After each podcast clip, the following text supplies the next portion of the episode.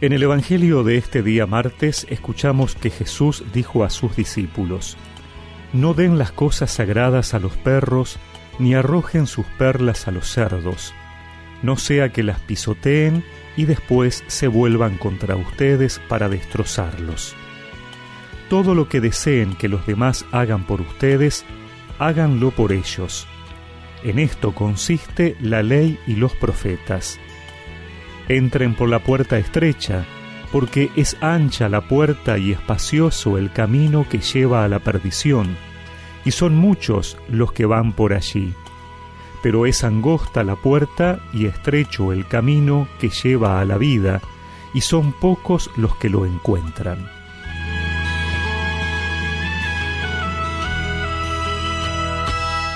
En este Sermón de la Montaña que Jesús dirige a los que lo siguen con indicaciones concretas sobre cómo vivir la fe, hoy nos encontramos con tres recomendaciones formuladas de manera bien gráfica, como siempre lo hacía Jesús para ser entendido por sus oyentes en su contexto cultural.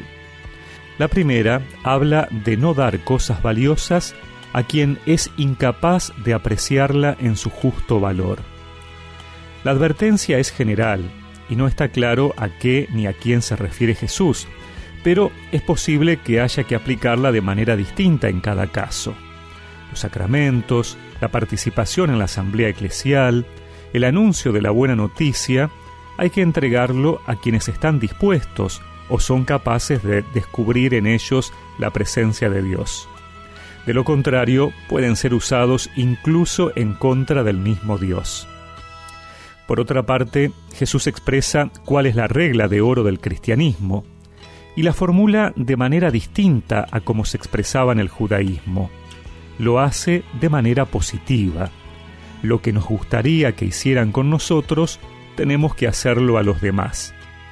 Así, somos nosotros quienes tenemos que dar el primer paso en el actuar si pretendemos esperar algo similar de los demás. Y finalmente, todo esto requiere esfuerzo. Es interesante ver que la vida siempre tiene una puerta.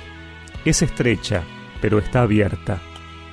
Jesús no niega la vida eterna a nadie, solo depende de cuál es la que elegimos nosotros. Que Jesús hable del amor y cuestione las costumbres religiosas de la época no lo hace más light. No es una espiritualidad líquida, es el desafío de vivir como hijos de Dios, de vivir como Jesús. Fortalecidos por el Espíritu, sí que vale la pena recorrer ese camino. la puerta está abierta, aunque no soy digno, quisiera hablar.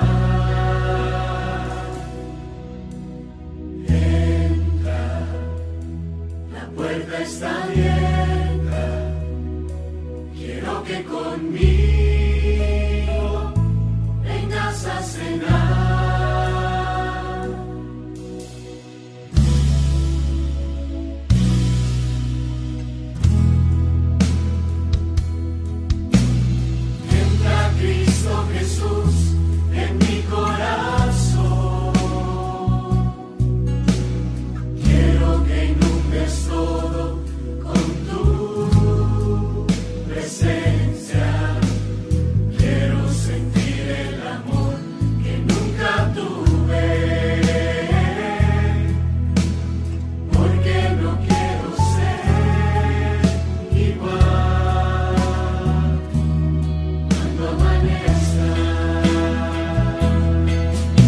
y recemos juntos esta oración. Señor, ayúdame a hacer siempre el bien a los demás. Dame la perseverancia y la sabiduría para buscar entrar por la puerta estrecha. Amén. Y que la bendición de Dios Todopoderoso, del Padre, del Hijo y del Espíritu Santo los acompañe siempre.